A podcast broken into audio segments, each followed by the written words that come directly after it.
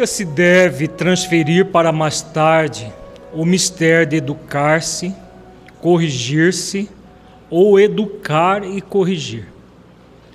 Nós continuamos com as reflexões com a mentora Joana de Ângeles. Aqui ela coloca muito claro né? a educação do próprio educador, educar-se, corrigir-se, para poder educar e corrigir. Uma questão muito importante que é, é para refletir o que significa corrigir.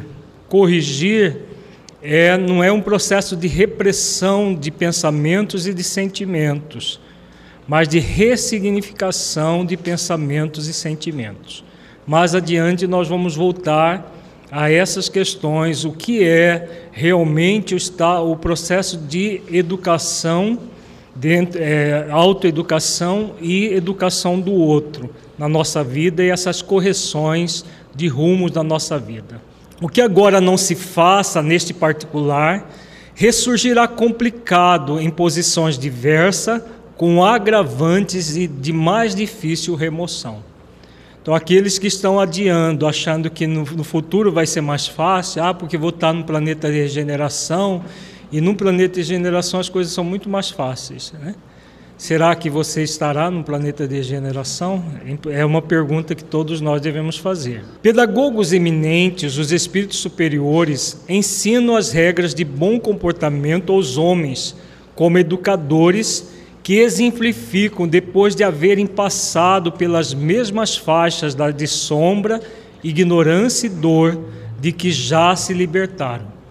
Então aqui a mentora fala da, desse, desse conceito da experiência do conhecimento. Então o, o espírito superior ele já passou pelas experiências que ele vem e ensina pela revelação mediúnica a, a tudo aquilo que não é teórico, mas eminentemente prático para as nossas vidas. Aqueles que dizem que eles falam muito bonito, mas que não funcionam na prática, é porque estão focados na preguiça moral. Educação, pois, da mente, do corpo, da alma, como processo de adaptação aos superiores degraus da vida espiritual, para onde se segue. Então, aqui ela coloca os três elementos da educação: da mente, do corpo, da alma, a educação integral do ser. Nós trabalharemos esses conceitos, desdobraremos em vários conteúdos mais adiante. A educação disciplinando, enriquecendo de preciosos recursos o ser, alça-o à vida tranquilo e ditoso, sem ligações com as regiões inferiores de onde procede. Fascinado pelo tropismo da verdade, que é sabedoria e amor, após as injunções iniciais, mais fácil se lhe torna ascender adquirir a felicidade. Quando a mentora fala da questão da disciplina, enriquecendo de preciosos recursos o, o ser, porque não há educação sem disciplina.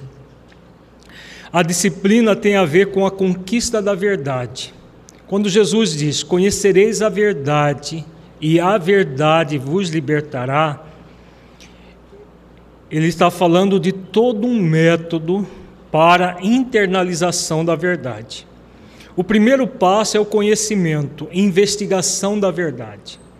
E essa verdade que Jesus ensina é, são as próprias leis divinas presentes na nossa consciência, mas que nós devemos investigá-las. Isso quer dizer o quê? Devemos ter uma disciplina para mergulhar nas reflexões sobre as leis que estão presentes no próprio Evangelho que ele nos trouxe, nas obras kardecianas, nas subsidiárias idôneas. Nós temos todas essas leis que cabe a nós investigar. A investigação nos, é, é, nos propicia o conhecimento no nível do saber. Esse conhecimento no nível do saber é necessário muita disciplina para adentrar nesses conteúdos, refletir sobre eles, para que possamos sentir no coração, e aí a mentora coloca, a sabedoria e amor, o tropismo da verdade, que é sabedoria e amor. A partir do momento que nós vamos refletindo em nossas vidas sobre a verdade, nós vamos sentindo no coração e aí vamos adquirindo a sabedoria que os espíritos superiores já desenvolveram e que cabe a nós, com disciplina, desenvolver em nossas vidas. E aí o que acontece? O terceiro estágio, que é a libertação. Conhecereis a verdade e a verdade vos libertará, ensina Jesus. A libertação é o espírito se tornando plenamente livre. Só é livre aquele espírito que está verdadeiramente vivenciando as leis divinas dentro de si. A partir do saber, do sentir, vivencia, fazendo esforços para amar e cumprir as leis. Aí sim nós nos tornamos livres livres das injunções do que? Nós vimos agora há pouco, livres das injunções da a, pregui... a injunção da preguiça é o meio da dor, né, gente? Nós acabamos de falar que quando nós entramos na preguiça moral, nós vamos entrar num processo doloroso. Quando nós fazemos esforços continuados pacientes, perseverantes e disciplinados, nós vamos gradualmente nos libertando com a verdade, pelo, pelo pela desenvolvimento da sabedoria. À medida que a ciência e a tecnologia ampliaram os horizontes do conhecimento humano, proporcionando comodidades e realizações edificantes que favorecem o desenvolvimento da vida, vem surgindo audaciosos conceitos comportamentais que pretendem dar novo sentido à existência humana, consequentemente derrapando em abusos intoleráveis que conspiram contra o desenvolvimento moral e ético da sociedade. No intervalo, várias pessoas nos é, é, perguntaram se nós vamos adentrar nessas questões que a sociedade nossa vem caminhando de uma forma muito, é, assim, como diz a mentora aqui, derrapando em abusos intoleráveis. Nós não vamos adentrar nesse seminário nessas questões, porque senão nós vamos ficar focados no efeito e não nas causas. Este seminário é para nós, para nós trabalharmos as causas. Se formos entrar em cada situação que nós vivemos hoje em dia e que os evangelizadores e pais se deparam no dia a dia, nós ficamos que é um grande erro da educação moderna ficar focado nos efeitos e não nas causas. As causas é o espírito imortal e deseducado para toda e qualquer aberração que nós estamos vivendo. Então, esse, essas derrapagens nos abusos intoleráveis vem exatamente da falta do desenvolvimento moral e ético da sociedade. Então, o que, que nós devemos nos, é, em que nós devemos nos ocupar?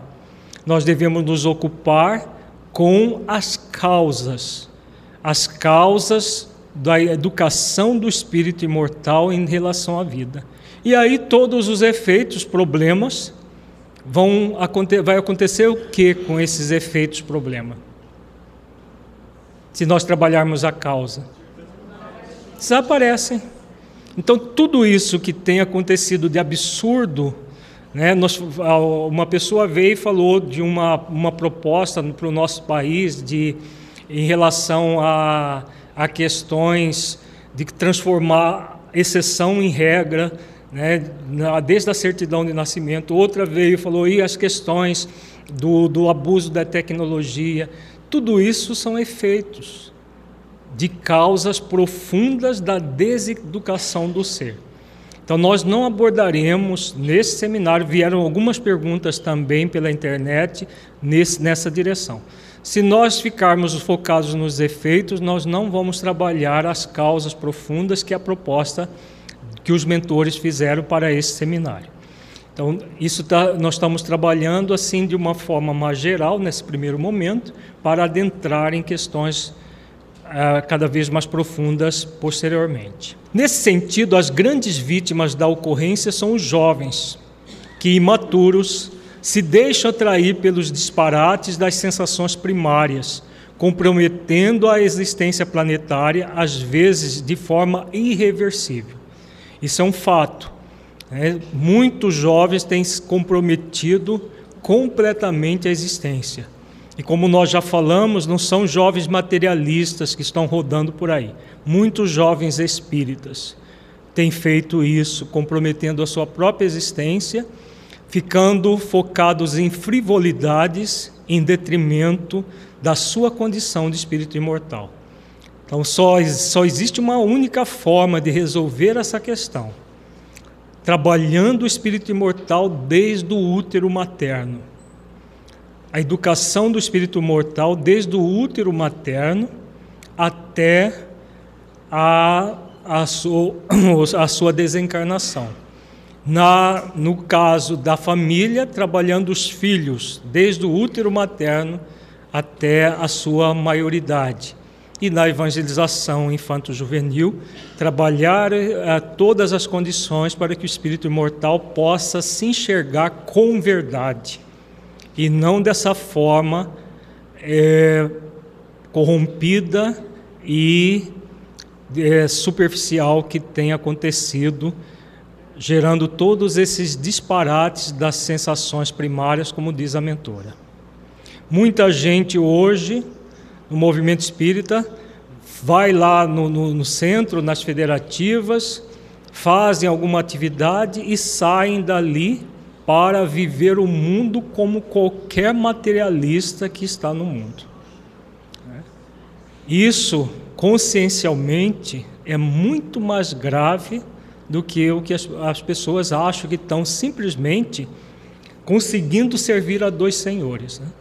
Não, lá eu vou lá e faço o meu trabalho voluntário, sou bonitinho, e virou as costas, eu estou vivendo igual como qualquer pessoa no século 21 materialista vive. Isso vai gerar esse comprometimento da própria existência planetária, que não é uma coisa simples, não. Nesses dias não é, não. Dominados pelos impulsos naturais do desenvolvimento físico antes do mesmo fenômeno na área emocional, encontram nas dissipações que se permitem expressões vigorosas de prazer que os anestesiam ou os excitam até a exaustão, levando-os ao desequilíbrio e ao desespero. Então, isso tem acontecido principalmente com os adolescentes que se iniciam em sexo cada vez mais cedo, que ficam no, no, no, nesse processo de dissipação, anestesiando a própria consciência até a exaustão. E não, os, os jovens espíritas não estão isolados dessa realidade. Muito pelo contrário estão imersos nesse processo todo. Por quê? Porque eles não estão sendo educados para se verem como espíritos imortais. Estão sendo é, esclarecidos do ponto de vista teórico, mas uma orientação profunda, como espíritos imortais, que todos somos, não tem sido oferecida e uma reflexão profunda sobre o sentido da própria vida, o sentido do, da doutrina na nossa vida, tudo isso ainda está por, por fazer nessa área da evangelização infanto-juvenil. Quando cansados ou inquietos tentam fugir da situação, quase sempre enveredando pelo abuso do sexo e das drogas, que se associam em descalabro cruel, gerando sofrimentos inqualificáveis. Na hora de abusar do prazer, é muito fácil. Na hora de colher os resultados disso tudo, o sofrimento, como diz a mentora, com todo o conhecimento psicológico, emocional que ela tem, ela diz aqui, é inqualificável. Nós não teríamos nem condições de entender esse sofrimento. Por isso que ela usa essa palavra aqui. Único antídoto, porém, ao mal que se agrava e se readia em contágio pernicioso é a educação. Consideramos, porém, a educação no seu sentido global, aquela que vai além dos compêndios escolares, que reúne os valores éticos da família, da sociedade e da religião. Não, porém, de uma religião convencional, e sim que possua fundamentos científicos e filosóficos existenciais estribado na moral vivida ensinada por Jesus. Aqui a mentora coloca uma questão muito importante que nós ainda não, não abordamos. A questão da educação moral já abordamos o suficiente. Aqui ela fala da necessidade de uma religião, mas não uma religião a mais. O Espiritismo não é uma religião a mais para entrar nas nossas vidas. É uma religião com fundamento científico e filosófico existencial. Quando a mentora coloca essa questão existencial, ela está nos remetendo ao sentido da nossa vida. Qual é o grande sentido da vida?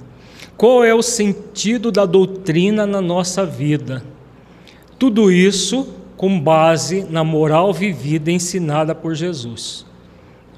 Se isso não for trabalhado no lar, o sentido existencial, não for trabalhado no centro espírita, por que aprender isto aqui? Qual é o sentido disto na minha vida? Não vai haver aplicação dos conceitos. Isso deve começar desde lá da, da, da, da, da do maternal da evangelização infanto-juvenil e na educação do filho desde o útero materno, como nós falamos. Todo o processo de educação do sentido existencial da vida, que a doutrina espírita coloca de uma forma muito clara, mas que o movimento espírita, ainda centrado numa pedagogia dos anos 80 do século passado, que teve o seu valor naquele momento, mas que hoje necessita ser ressignificada para que, com base em conteúdos profundos do, ligados ao espírito imortal, nós possamos desenvolver novas metodologias centradas na promoção do espírito imortal, em qualquer idade que esteja esse espírito imortal, sempre trazendo para as nossas vidas, como diz a mentora aqui, as questões existenciais, estribado no moral vivida ensinada por Jesus, para que nós tenhamos um sentido existencial, que nós estejamos compenetrados do propósito existencial, que nós saibamos quais são os nossos objetivos existenciais, que nós entremos num estado de equilíbrio existencial? Vocês vão enjoar um pouco da palavra existencial nesse seminário. Mas não tem outra forma. Se não houver da nossa parte, enquanto educadores, para que os educandos vivam o existencial, nós vamos continuar tendo essas questões esdrúxulas. Jovens saem da evangelização é, juvenil para fazer orgias fora do centro espírita. Trocam mensagens de WhatsApp pornográficas uns com os outros. E estão sendo evangelizados, estão em trabalho no centro espírita, estão fazendo isso ou aquilo. Mas vivendo como qualquer jovem do mundo, a única diferença é que eles já sabem que são imortais, espíritos imortais e fica somente nisso. Crianças mal formadas ou deformadas, porque não se trabalha as questões existenciais da vida. Então aqui a mentora coloca muito claramente, porque muita gente está dizendo, ah, mas isso é invenção do projeto Espiritizar. Está aqui Joana, na década de 90, falando a mesma coisa que o Honório tem falado para nós hoje. não uma religião convencional, mas aquela que possua fundamentos científicos e filosóficos existenciais, estribado na moral vivida ensinada por Jesus. Não é por acaso que no livro, é, no livro Voz Alerta tem três mensagens seguidas sobre as questões conscienciais do ser. No livro Dias Felizes, também do Mentor Honório, tem três mensagens sobre as questões existenciais do ser. As duas coisas estão intimamente ligadas, o consciencial e o existencial. É, e ele está escrevendo um livro que deve sair em momento oportuno, inteiro sobre essas questões existenciais do ser. Porque chegou o momento de viver essas questões de uma maneira profunda. Por isso, nós temos muita teoria e pouca, pouco sentimento em relação a essa teoria e muito menos uma vivência dessa teoria toda. Então, é para isso que a doutrina espírita veio para não ser uma religião a mais, competindo com as demais religiões mas uma religião com fundo científico e filosófico existencial para dar um sentido real às nossas vidas. Se nós formos lá na questão 627 do Livro dos Espíritos e 628, nós vamos enxergar o motivo pelo qual a doutrina espírita veio. Veio para em, em sintonia com o modelo e guia da humanidade, questão 625, nos trazer todos, é, colocar os pingos nos is, trazer aquilo que nós ainda teimamos em não considerar. Depois de 150 anos de doutrina espírita, nós ainda continuamos teimando em não considerar as questões profundas do ser. Aqui ela apresenta uma tríade para a educação global, sim, exatamente. Ela coloca aqui três valores: valores éticos da família, da sociedade e da religião. A religião é aquela que religa, nos religa profundamente a Deus. Por isso que ela é, é, ela é científica e filosófica existencial. Nos religa profundamente a Deus e os valores éticos da família e da sociedade como um todo, formando um triângulo, essa tríade, é, família, sociedade, religião se religando profundamente, existencialmente a Deus. Para isso é necessário nos compenetrarmos do sentido existencial nosso dentro da família e o sentido existencial da própria sociedade e o sentido da religião nas nossas vidas. Esse é o convite. É o convite que Emiliana Ducena e Honório vêm é, também na equipe de Joana, são espíritos, os espíritos superiores não são separados uns dos outros, muito pelo contrário, eles formam um todo em conjunto.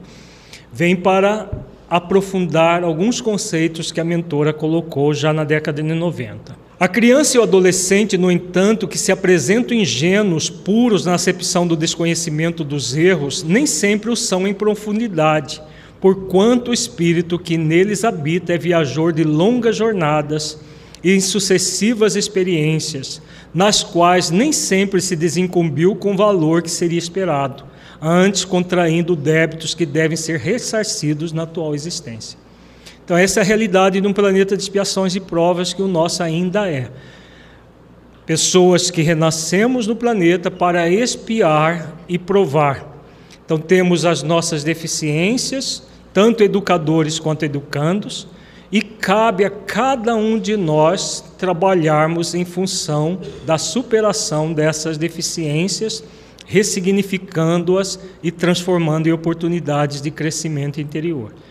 Isso só vai acontecer na educação se os próprios educadores fizerem esse esforço consigo mesmos. Muitas vezes nós achamos que os jovens espíritas estão um pouco melhores do que os outros jovens. Qual o equívoco de pensar assim? Realmente eles podem fazer menos coisas equivocadas que os outros.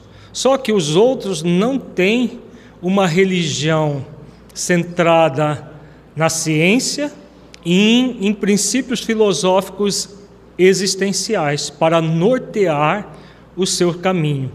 Enquanto que o jovem espírita ele é muito mais responsável perante a própria consciência que um jovem comum que não tem o conhecimento que ele tem.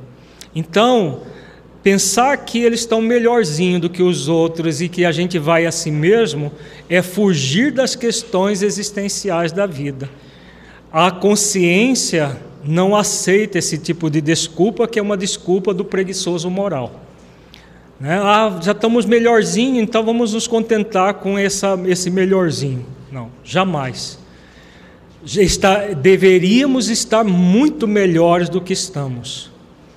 Se um jovem espírita marca numa depois da evangelização, ou às vezes até durante a evangelização, encontros para se prostituir em comum, isso é porque ele está melhor só porque ele está dentro do centro? é muito mais grave do que aquele que nem está no centro. Muito mais grave. Porque continuam fazendo o que todo mundo faz, só que vão lá no centro para, entre aspas, cumprir as obrigações religiosas. A doutrina espírita veio para ser mais uma religião formal, que nós vamos no centro para cumprir obrigações religiosas? Não. Ela veio para transformar as nossas vidas. E só transformará se nós estivermos compenetrados dessa realidade. Em razão disso, torna-se necessário e indispensável a educação no seu sentido mais amplo e profundo, de maneira que lhes sejam lícitos a libertação dos vícios anteriores e a aquisição de novos valores que os contrabalancem superando-os. Aqui fica claro, né? Não é ficar um pouquinho melhorado, é para libertar-se dos vícios anteriores e a aquisição de novos valores. Não é para simplesmente diminuir um pouquinho o vício e dizer que já estamos melhores porque diminuímos um pouco os vícios. Cuidar de infundir-lhes costumes sãos desde os primeiros dias da existência física, porquanto a tarefa da educação começa no instante da vida extrauterina e não mais tarde, quando o ser está habilitado para a instrução. Todo o trabalho educativo começa na mais tenra idade. Aqui a mentora não coloca da vida intrauterina, mas é, já existem pesquisas que for, surgiram posteriores a, essa, a esse livro, que mostra, tem um livro chamado A Vida Secreta da Criança Antes de Nascer, que é um livro maravilhoso, que fala da educação da criança antes de nascer. Conversas do pai, da mãe, para que a criança em formação no ventre da mãe se sinta segura. Nós vamos ver o porquê disso, porque o espírito imortal que está num processo de é, obnubilação mental na gestação, ele necessita sentir essas energias do pai e da mãe. Então, na verdade, ela começa não aquela educação mais propriamente dita, mas essas conversas com o feto em formação são muito importantes, para que a partir da vida extrauterina comece realmente uma educação é formada nessa pedagogia da reflexão. Para esse formoso mistério são indispensáveis o amor, o conhecimento e a disciplina, de maneira que se lhes insculpa no imo as lições que os acompanharão para sempre. Aqui novamente a mentora toca no ponto disciplina. Amor, conhecimento da verdade e disciplina para conseguir esse conhecimento todo. Senão, não, não vai acontecer realmente. Agora estudaremos a mensagem Infância Acolhida do livro Dias Felizes do mentor Honório, psicografia de Alfred Stefanini II, da editora Espiritizar. O Honório começa essa mensagem com uma, uma parábola do Evangelho de Jesus, que está em Mateus, capítulo 25, versículo 40. E respondendo o rei, lhes dirá: em verdade vos digo que quando fizestes a um destes meus pequeninos irmãos, a mim o fizestes. Aqui não é um acontecimento histórico que Jesus está se referindo, ele está, falando, ela está se referindo à parábola dos pequeninos.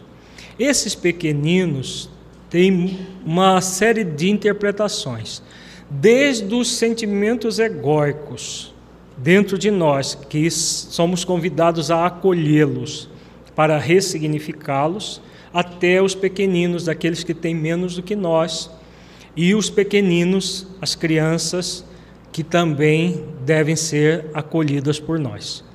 Então, existem múltiplas interpretações. Essa parábola temos já publicada no livro A Prática da Mediunidade com Jesus, temos a reflexão dessa parábola inteira. Vai sair no Parábolas Terapêuticas, volume 3. Aguardem. O impoluto trabalho educativo da doutrina espírita de formar novos e bons caracteres no âmago dos espíritos imortais na Terra é manancial de estudo e aplicação decidida nas paisagens das metodologias pedagógicas de todos os tempos. Então, aqui o, o mentor já começa dizendo do trabalho educativo que a doutrina espírita vem proporcionar para alcançar quem? Os espíritos imortais momentaneamente reencarnados na Terra. Respeitando as aquisições notáveis do conhecimento humano, em franco estímulo às conquistas já logradas por pedagogos da história, com esforços que remontam desde o período helênico da antiga Grécia até as conquistas atuais dos educadores humanistas e pós-humanistas em meio às propostas recentes da pedagogia do afeto, reconhecemos que todo esse arcabouço de contribuição são fases complementares da essência dos ensinos de Jesus, que oferece a estudiosos e educadores o manancial mais perfeito para a educação integral que é o manejo interior, interior dos valores imortais da alma. Então aqui o mentor faz um passeio pela, pela, pelas várias é, vários desenvolvimentos da, da ciência da educação, desde os primórdios na Grécia até chegar nos educadores modernos. Mas que todos, quando em sintonia com a verdade, nada mais são do que complementares dos ensinos de Jesus, cujo objetivo maior é a educação integral a partir dos valores do espírito imortal. Sem essa visão do espírito imortal, todo o processo será parcial em si mesmo. Com Jesus, todas as lacunas do estudo pedagógico sério são preenchidas pois a sua pedagogia, ensinada a partir da própria ação prática, demonstra que a criança aprende e compreende a lição ministrada, antes de tudo, pelo coração, pelo sentimento. Só depois o intelecto decodifica em expressões da inteligência cognitiva o significado sistêmico daquele ensino. Aqui o, o mentor Honório coloca orientações muito claras para pais e evangelizadores. Como que a criança aprende?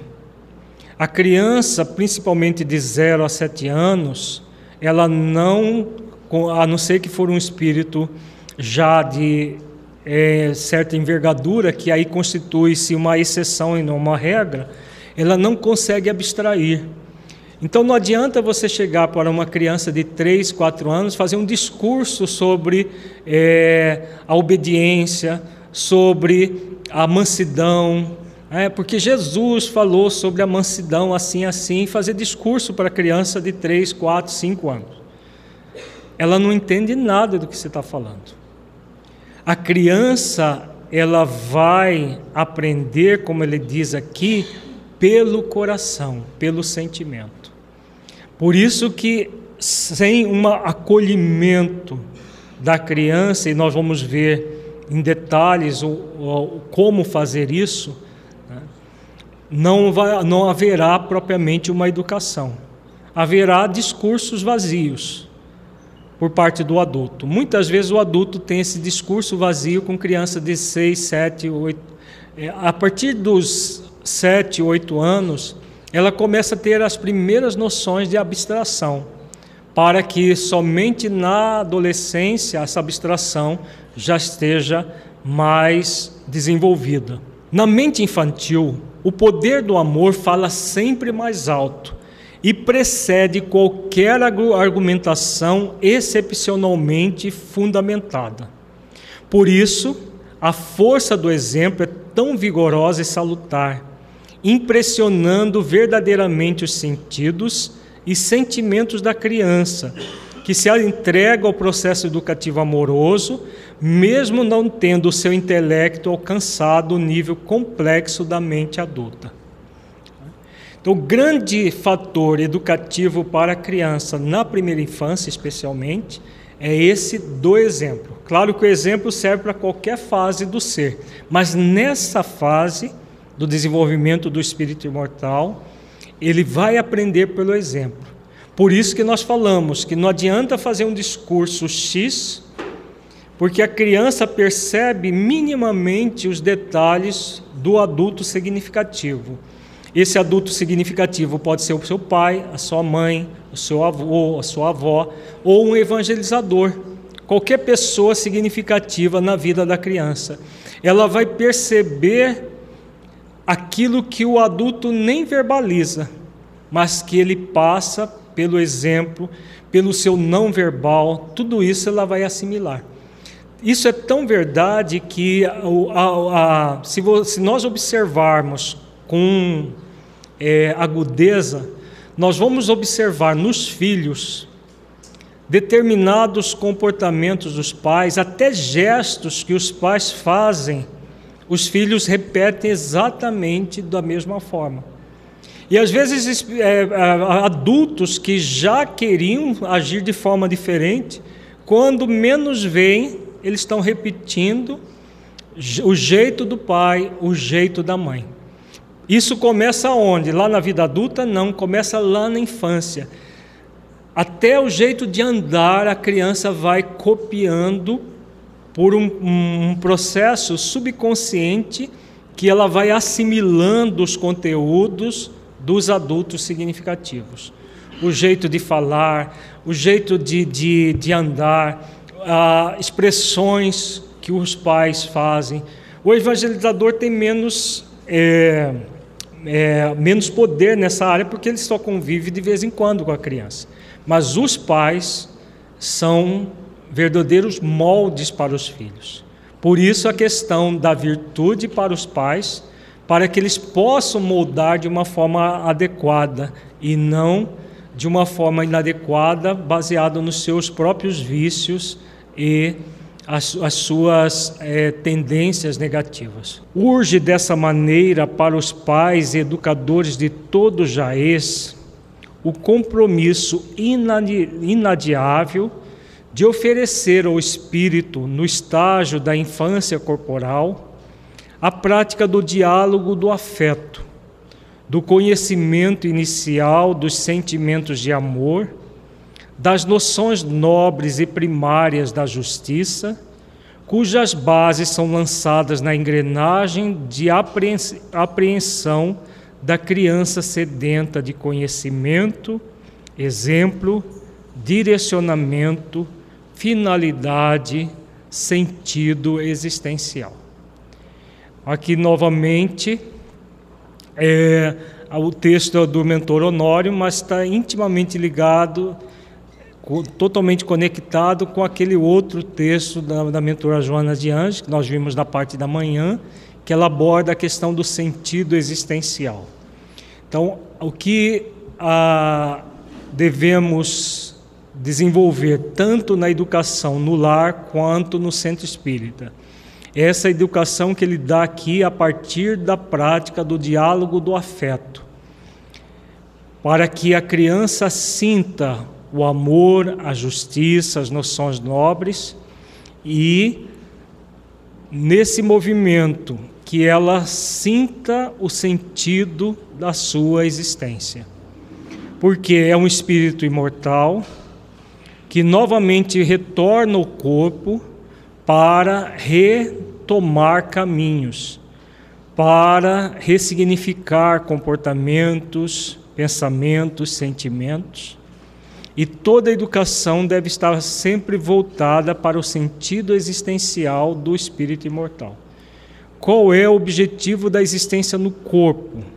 Isso deve estar permeando sempre toda e qualquer tarefa de educação, seja pela paternidade, seja pela evangelização infanto-juvenil ou por qualquer educador, como ele, o mentor coloca, de todo jaez. O período mais importante para se oferecer a pedagogia do acolhimento incondicional à criança é o dos primeiros sete anos, quando os seus sentidos estão captando os padrões do caráter dos adultos com mais profundidade do que os discursos, muitas vezes incompreensíveis para o seu entendimento infantil, o qual, por princípio de aproveitamento, não absorve as palavras tanto quanto absorve os exemplos, sejam inapropriados ou responsáveis. Então, aquilo que nós já comentamos, nessa fase há todo um processo de análise da vida pelo concreto, não de forma abstrata. Então, muito mais do que discurso, a criança pede exemplo. E se o exemplo é equivocado, ela vai absorver o equívoco. Se o exemplo é acertado, responsável, como diz o mentor, ela vai absorver essa, essa atitude responsável do adulto significativo para a criança. Existem pesquisas que já de, que demonstram que cerca de 60% da violência que a criança é, absorve vem dos próprios pais, às vezes até da própria mãe, né? E que acaba por ferir a criança.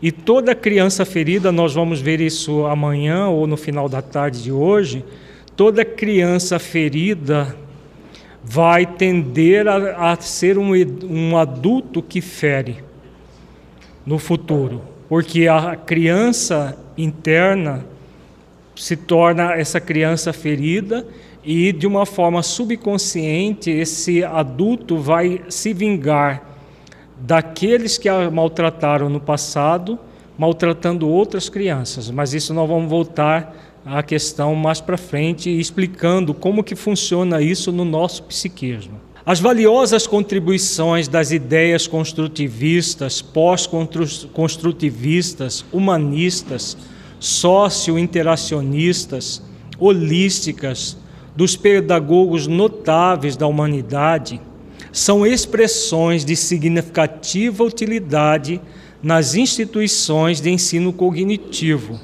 com vistas ao bom relacionamento social entre os membros da grande sociedade. Até agora, a pedagogia no planeta ela está calcada, como todas as demais ciências, em valores materialistas. A psicologia está calcada em valores materialistas, a medicina, é, a, a, filosofia, muitas outras ciências, todas as ciências de um modo geral, têm um ranço materialista. E aí o que acontece? Existem contribuições muito significativas dentro da, da pedagogia, como o mentor Honório coloca aqui, mas que ainda não leva em consideração o espírito imortal. E se não leva em consideração o espírito imortal, vão ser pedagogias parciais. E nós temos observado que toda, é, tanto o estudo sistematizado quanto a evangelização infanto-juvenil, de uma certa forma está calcada, as que nós temos hoje em dia, os programas, tudo, são muito valorosos, mas eles estão, é, eles estão calcados nessas pedagogias que são, não levam em consideração o espírito imortal. E aí nós temos uma evangelização infanto-juvenil escolarizada, nós temos estudo sistematizado, intelectualizado, que não atende já, nesse momento evolutivo da humanidade em que estamos sendo convidados a desenvolver ações efetivas de autotransformação, não atendem à necessidade do ser humano nos dias atuais. Então é necessário ressignificar essas propostas todas. Na escola tradicional, isso vai demorar muito, porque é necessário todo um processo de espiritualização da própria pedagogia, da própria sociologia, da psicologia. Agora, dentro do centro espírita, não faz sentido nós ficarmos focados nessa visão materialista, já que só, já sabemos que somos espíritos imortais. Então, fundamental é sentirmos e vivermos como espíritos imortais. Todavia, acreditar que o processo educativo do espírito imortal se baseia nisso é desconsiderar a sua realidade transcendente, imortal e seu estágio reencarnatório, já que, em verdade, ele traz uma história de reencarnações incontáveis em reajustes profundos. Nada disso é considerado pela, pela pedagogia tradicional. Né? E se nós simplesmente trouxermos esses métodos para dentro do centro espírita sem adequá-los ou é, na verdade não é nem adequar, porque você tem uma visão materialista, alguma coisa pode se aproveitar, mas é ter uma outra visão diferente, que a visão espiritual profunda do ser humano. É o que o mentor acabou de colocar aqui. Acreditar que o processo do, educativo do espírito imortal se baseia em desconsiderar, se baseia nisso, nessa visão materialista, é desconsiderar sua realidade transcendente. E todo o processo reencarnatório desse espírito imortal, que já traz uma bagagem muito antiga para ser ressignificada. Cabe aos pais, ou aos que assim se fazem na vida da, familiar da criança, esta tarefa, missão, o dever essencial de educar para a verdade o espírito que está na fase infantil.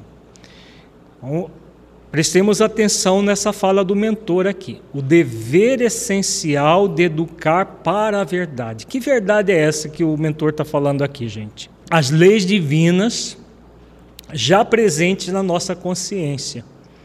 Então, é educar para as leis divinas, que mesmo no centro espírita nós ainda estamos engatinhando nesse trabalho.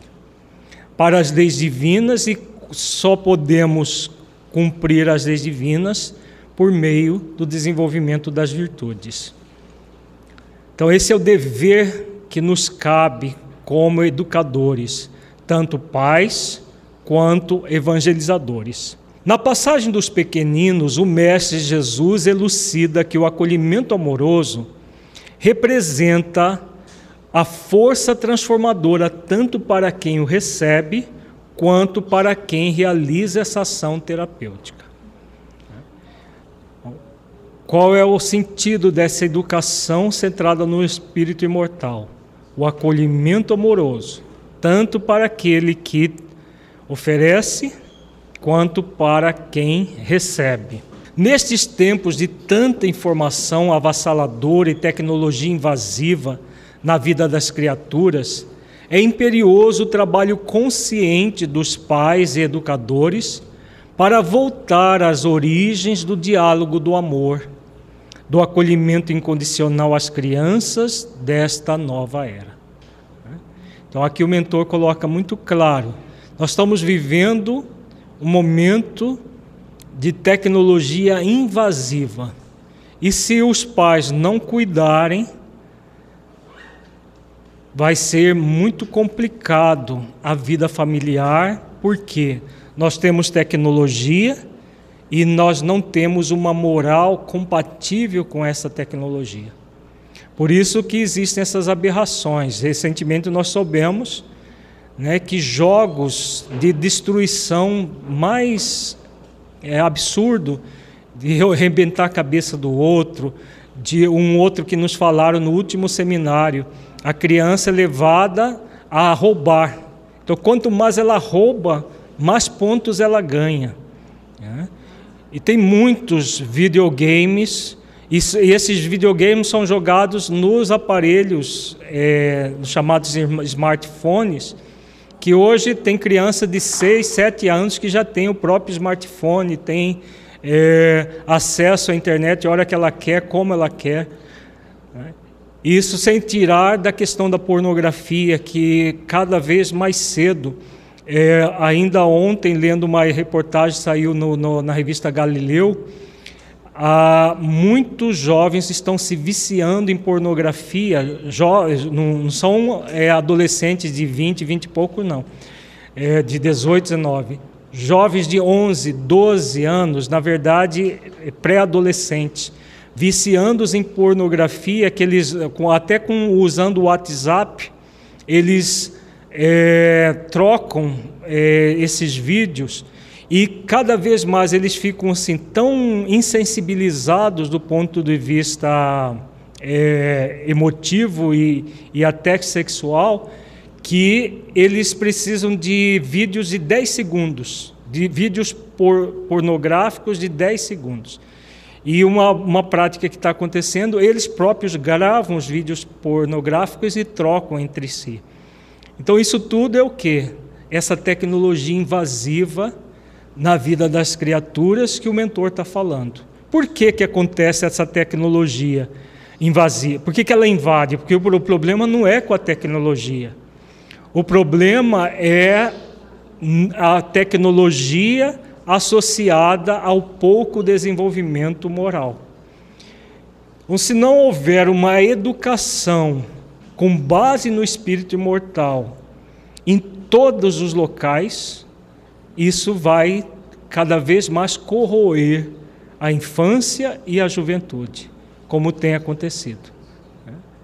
Então, hoje a gente vê, tivemos notícias também que jovens espíritas têm feito WhatsApp secretos para trocar pornografia entre eles, jovens espíritas. Se isso tem consequências espirituais, sim, sem sombra de dúvida, porque o, o espírito encarnado ele traz os seus inimigos do passado que não reencarnaram e é uma forma de vampirizar e cada vez mais hoje é, é, crianças na segunda infância, com 10, 11, que estão começando a sexualidade e têm acesso à pornografia de todo jeito.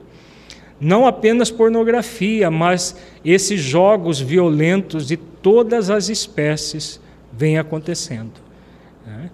Por isso que o mentor coloca: é imperioso o trabalho consciente dos pais e educadores para voltar às origens do diálogo, do amor e do acolhimento incondicional. Se a criança e o jovem forem preparados como espíritos imortais, eles não vão dar valor a isso que não tem valor. Mas se eles não são educados como espíritos imortais, o fato de estar no centro espírita, numa atividade espírita, não vai mudar em nada a condição deles. Simplesmente tem informações que entram pelo ouvido e saem pelo outro.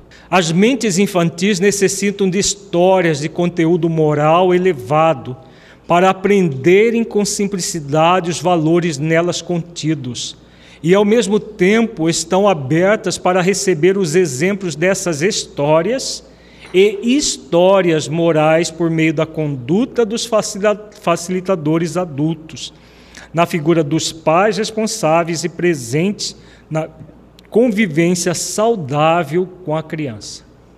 Aqui o mentor coloca dois conceitos muito importantes. A necessidade de eh, preparação de histórias com fundo moral voltado para as, virtu as leis divinas e as virtudes. A, o Espírito Emiliana Lucena está formando uma equipe para trazer essas histórias para a Terra.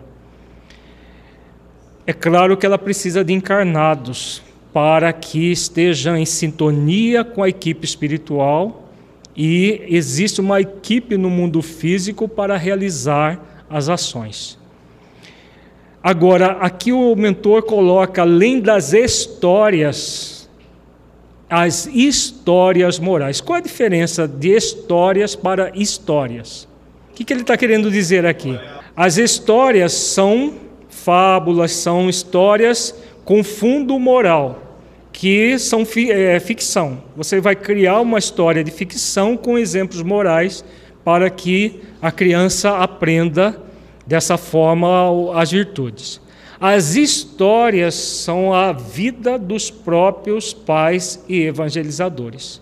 São as histórias vivas, porque não adianta moralizar se nós não estivermos fazendo esforço de moralização, como nós dissemos na manhã, durante a manhã toda, é, hoje, é, dos pais que dizem, às vezes se queixam para educadores, para psicólogos, não sei de onde que vem isso que meu filho faz. Na verdade, são a, a criança, ela é muito autêntica. Então ela passa aquilo que ela experiencia no lar, que ela experiencia na escola, que ela experiencia no centro espírita. Então, se ela tiver exemplos dos facilitadores adultos, que, que ajam de forma irresponsável, ela vai assimilar tudo. E como ela traz baga a sua bagagem como espírito imortal do passado, dependendo da tendência que, das tendências que ela traz, ela pode enveredar por caminho equivocado ou pelo caminho acertado. Então, é, quando uma criança espontaneamente coloca algo ou apresenta determinados comportamentos, é importante que os adultos que convivam com, ela, com essa criança se observem para ver se eles também não têm algo semelhante. Se tiverem, são convidados a corrigir. Se não tiverem, são convidados a exemplificar no limite das forças para a criança.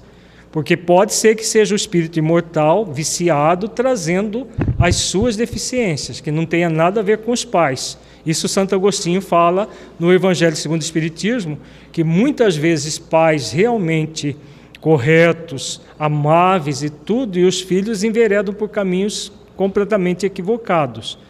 É importante que os pais não se sintam culpados, mas responsáveis e corresponsáveis. Nem tudo vai ser do próprio processo educativo. É um espírito imortal que está de volta ao corpo, trazendo toda a bagagem que ele é, vivenciou em outras existências. Então, cabe a nós oferecer as histórias morais por meio da conduta cristã equilibrada para essas crianças.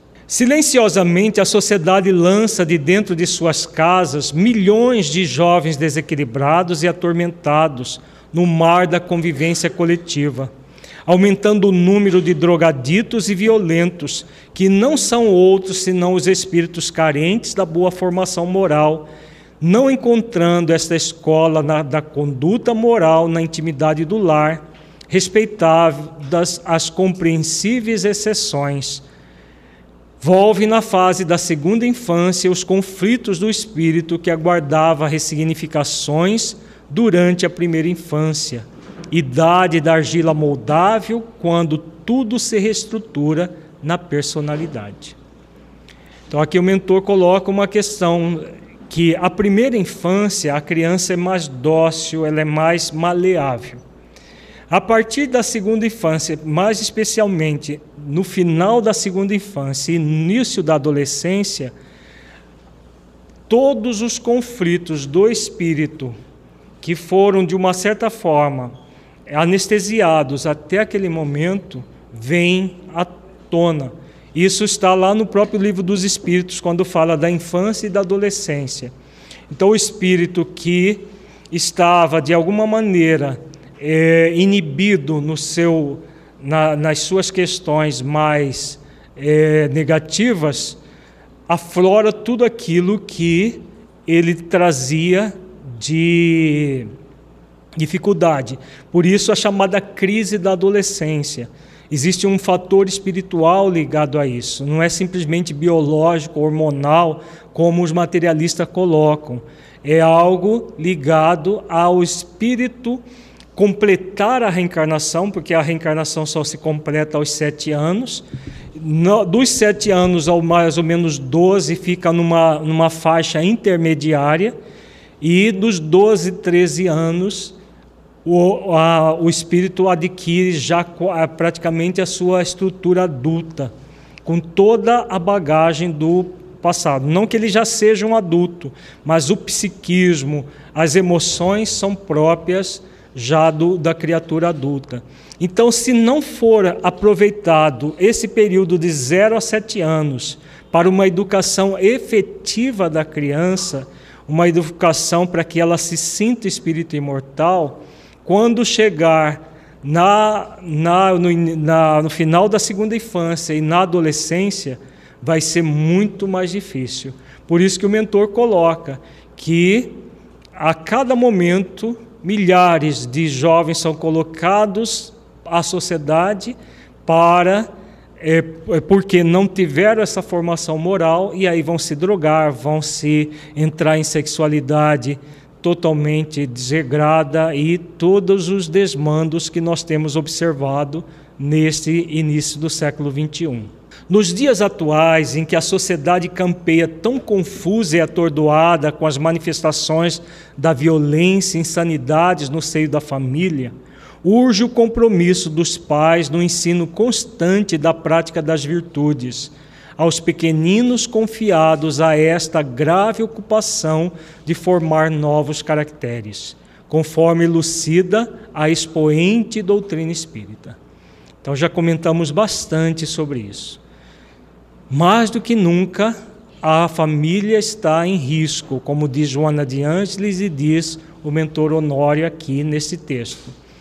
E somos convidados a esse exercício das virtudes em nós para oferecer isso na educação das crianças e jovens. É valioso para todos os interessados em transformar a convivência com os filhos em aprisco de ventura que modifiquem os hábitos, os hábitos perniciosos e materialistas da comodidade injustificável por exercícios de convivência mais saudáveis, nos quais os filhos possam acompanhar os pais em atividades nobres, solidárias, filantrópicas, tanto quanto os pais devem exemplificar na convivência íntima do lar as mais significativas lições de respeito, ética, verdade e afeto. Aqui o mentor Honório coloca uma coisa é, muito interessante, né? não que o todo o texto não seja interessante, mas é, ele coloca um hábito que poucos pais espíritas têm. É, essa convivência com os filhos para que os hábitos merniciosos e materialistas da, comunidade, da comodidade injustificável sejam ressignificados. E aí ele sugere que os pais levem os seus filhos para atividades nobres, solidárias, filantrópicas, então, as atividades no centro espírita, tem muitos pais que nunca levam os centros espírita, os, os, os filhos para o centro espírita, a não ser para tomar passe. Ah, vai lá para tomar passe. Quando está precisando, vai para tomar, para tomar passe. Mas não os levam para as atividades que eles realizam. É claro que nós eh, precisamos ter bom senso, né? Somos convidados a ter bom senso, melhor dizendo. Nós não vamos levar uma criança para uma reunião mediúnica. Não, ele precisa saber. Honório falou e a Lírio repetiu.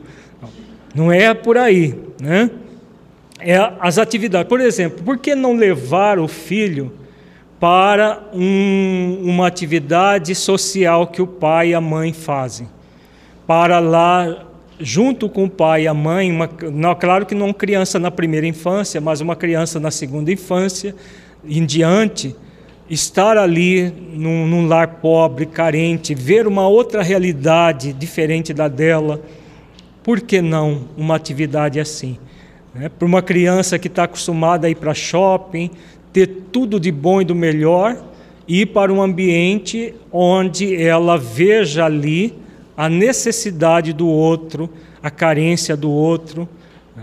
Que ela possa aprender a valorizar a, a, tudo aquilo que ela tem, que muitas vezes não se valoriza. Por que não levar, por exemplo, nós fazemos aqui até os encontros da família, tem é, é, pessoas que não trazem nem os seus filhos, só vêm os adultos. Por que não a, a criança conviver com aqueles que numa, numa atividade mais festiva, numa atividade mais lúdica, com aquilo que o pai faz no, no centro espírita, numa federativa estadual. Então, essa é a, a sugestão do mentor aqui, para que a, o filho aprenda que as atividades nobres, solidárias, filantrópicas podem ser fonte de prazer. É, porque, por, por, que ele, por isso que ele está falando isso aqui. Porque hoje, o que é fonte de prazer para as crianças de classe média e média alta? O que é? Mesmo os espíritos. Shopping, é, os videogames, os, é, está na internet, e às vezes eles estão juntos e cada um está jogando no seu próprio aparelho. Né? Mesmo os espíritas. Para isso que dá prazer a própria interação vai ficando cada vez mais diminuída entre eles e entre eles e os pais, entre eles e os adultos. Por quê? Vai se fechando naquela tecnologia invasiva que o mentor coloca é, no, no próprio texto também. Ao mesmo tempo que essa convivência íntima é, nas atividades dos pais, a convivência íntima no lar simultaneamente. Então nós vamos formando o caráter do filho. O filho vai sentindo prazer de estar no centro espírita. Para que ele não chegue na adolescência, que droga, vou ter que ir no centro espírita. Se ele não sentir prazer de estar no centro espírita desde a infância, como que ele vai sentir prazer quando ele trouxer o seu, a sua bagagem anterior à tona? Muitas vezes ogerizas com relação à religião, é, dificuldades várias com relação à religião. Então, tudo isso deve ser muito bem pensado pelos pais. Reconhecemos que um lar desequilibrado é fator poluente no ecossistema da coletividade. Mas o contrário é também um fator dissolvente de qualquer poluição pois os lares ajustados, íntegros, fundamentados na prática das virtudes e na alta espiritualidade dominante do Evangelho de Jesus, oferecem à grande família humana o antídoto que redundará em novas famílias ajustadas de geração para geração. Né? Então, aqui o mentor coloca que se existe um lar desajustado, que é um problema também o contrário é verdadeiro. Se nós ajustarmos cada um dos nossos lares, nós vamos ter em breve toda a família humana voltada para o Evangelho de Jesus, né, formando a grande humanidade em regeneração que o planeta vai se tornar. Em qualquer situação que a família e a criança se encontrem hoje, na superação dos graves cenários das tragédias familiares, Comecemos por acolher com muito amor e bons exemplos as crianças, pois um coração infantil envolto em crises e maus tratos se transforma em semente boa, pronta para germinar em dobro quando acolhido pela força irresistível do afeto espiritual. Agradecida, a criança será mais tarde um semeador a semear. Aqui o mentor faz referência à parábola, parábola do semeador do Evangelho de Jesus. Né? Se nós pegarmos um terreno inculto e semear a boa semente, esse terreno gradualmente se transforma na boa terra que vai germinar a semente e produzir a 30, a 60 e a 100, como o de Jesus coloca na parábola. E a criança agradecida vai se transformar no futuro semeador amanhã, semeando nas sementes dos próprios evangelizadores, dos próprios pais no futuro, quando ela realmente tiver condições de fazer essa semeadura, porque o fruto foi produzido na sua intimidade. se nesse esforço que o adulto faz para oferecer o melhor para a criança, ele também está ressignificando as suas dificuldades, claro, porque é aquilo que nós falamos de manhã no texto de Joana. Quando o adulto se esforça para se auto-evangelizar, ele se transforma e ele é o primeiro beneficiado e ao mesmo tempo ele beneficia aqueles, sejam filhos, sejam evangelizando os que estão sob a sua tutela. Né? Todos são beneficiados com isso. Na periferia, como que o evangelizador vai atuar? Que é uma diferença entre uma família de classe média, média alta, da periferia. Da mesma forma, porque é o que nós estamos estudando aqui. A forma que o mentor Honório e a Emiliana Ducena propõem, e que Joana também propõe, é uma forma que você envolve a criança e o adolescente. E, e a carência maior não é a carência material. A carência ma maior é a carência moral, é a carência de afeto. Em qualquer classe social nós vamos ter carência moral e carência de afeto. E a necessidade do evangelho vivo na vida daquele que está carente. Então, o que pode variar um pouco é o método, mas o método que nós estamos, pelo menos entendendo que os mentores nos propõem, é o método cada vez mais vivencial. Então, aquele método escolarizado que existe, tradicional nos centros espíritas, nós estamos sendo convidados a ressignificá-lo. Nós vamos ver isso na, na proposta que nós vamos ver a seguir, tanto de Miliana Ducena quanto do mentor Honório. Ressignificar a forma como nós atuamos na própria evangelização infanto-juvenil.